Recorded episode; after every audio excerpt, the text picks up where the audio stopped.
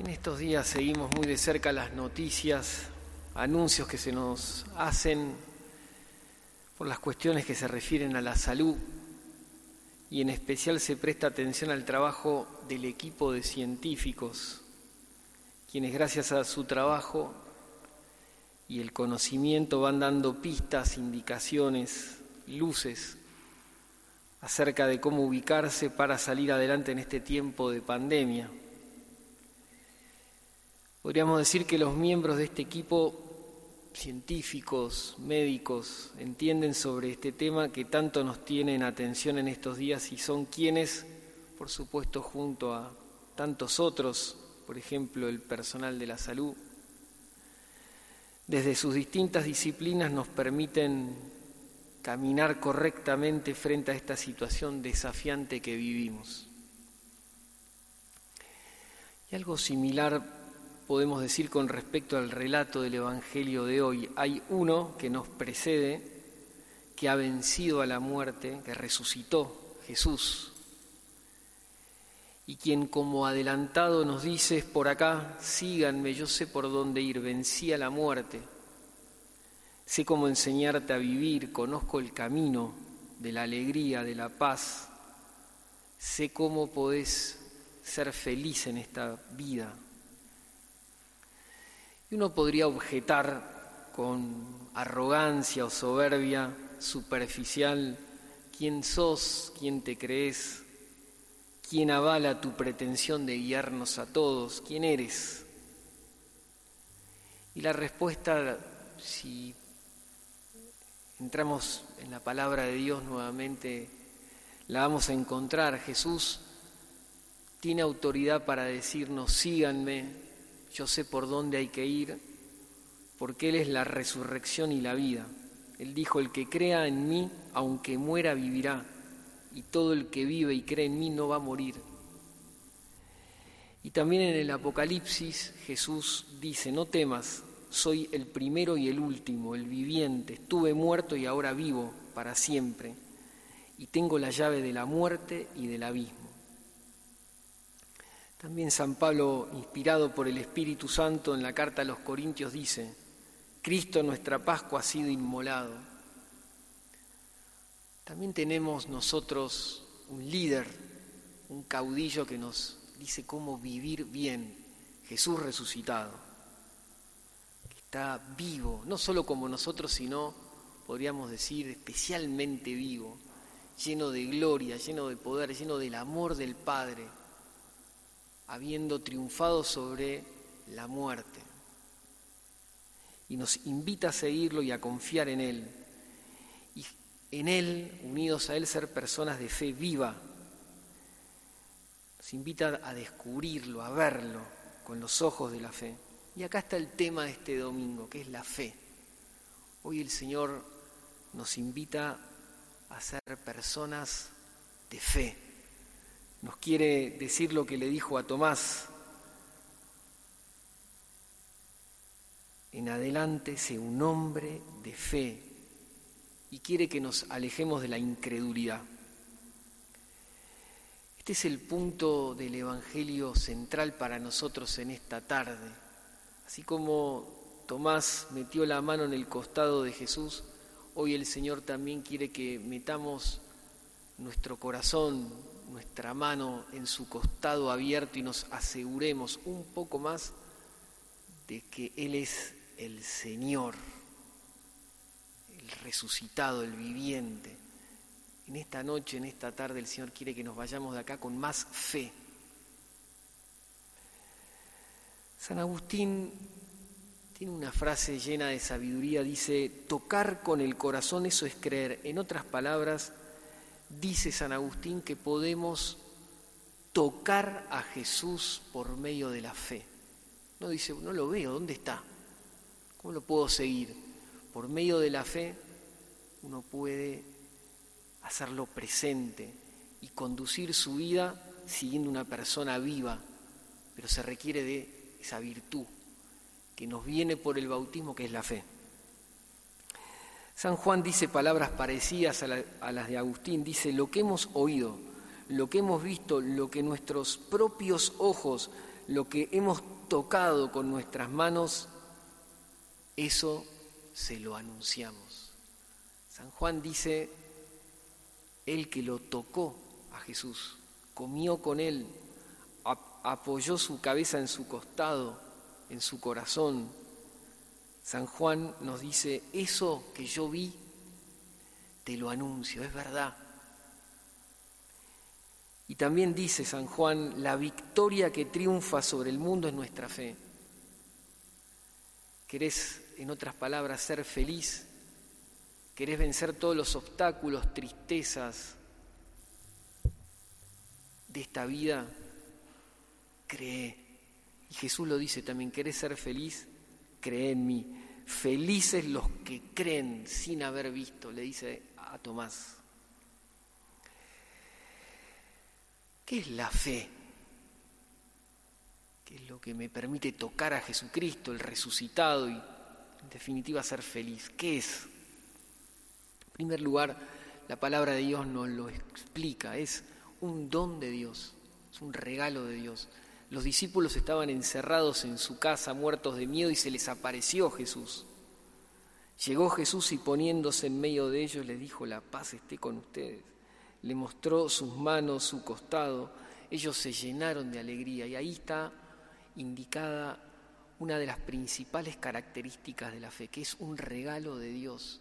Él es el que se aparece en nuestra vida, Él es el que, como dice el Papa Francisco, nos primerea, se nos anticipa.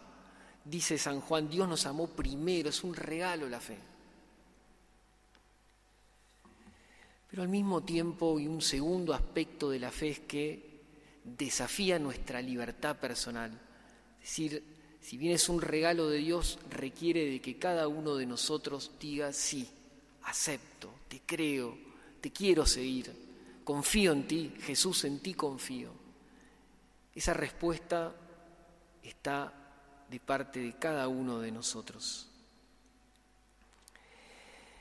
¿Cuáles son los efectos de una persona que vive la fe, que deja que este don de Dios se desarrolle en su vida, que entre por el oído, porque la fe viene del oído, de escuchar la palabra de Dios, de en algún sentido verlo, como dice San Agustín, en medio de las cosas que nos pasan.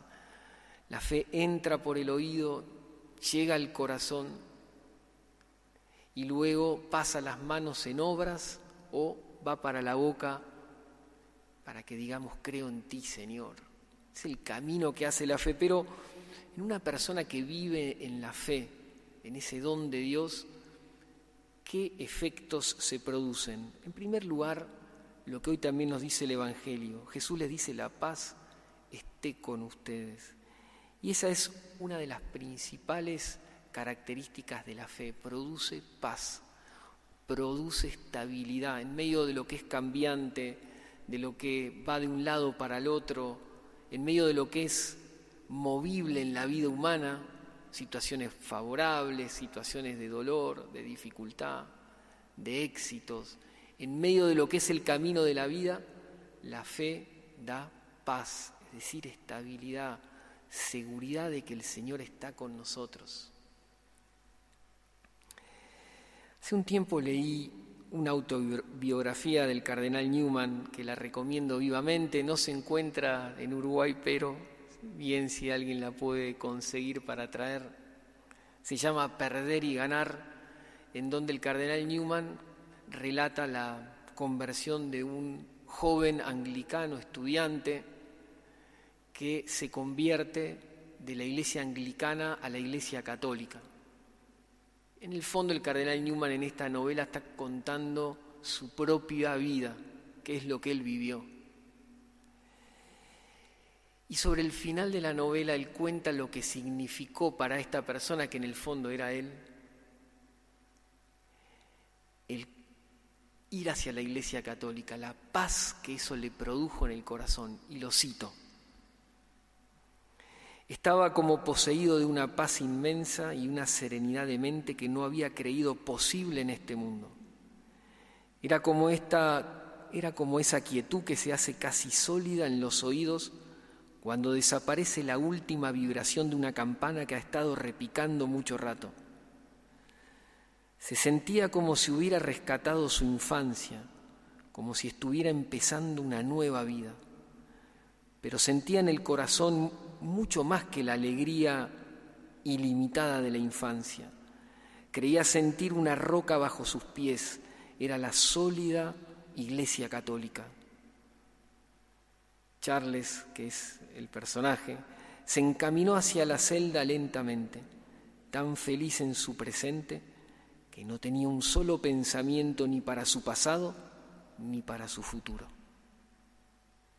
Una gran paz de estar con Jesús y estar en la verdad. Primer efecto de la fe.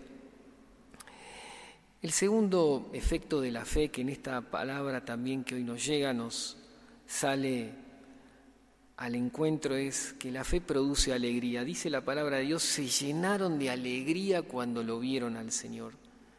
La fe da alegría, que es, en otras palabras, la sonrisa del corazón que llega a los labios del Espíritu Santo. Esta semana escuché un testimonio en el barrio La Valleja, en el 40 Semanas, una señora que está haciendo el programa Volver a Empezar, que eh, hace poco recibió los sacramentos de la confirmación, la comunión, y el jueves, cuando la fui a visitar a esta familia, le pregunté cómo te fue y me dice, padre, antes no tenía nada y ahora tengo todo.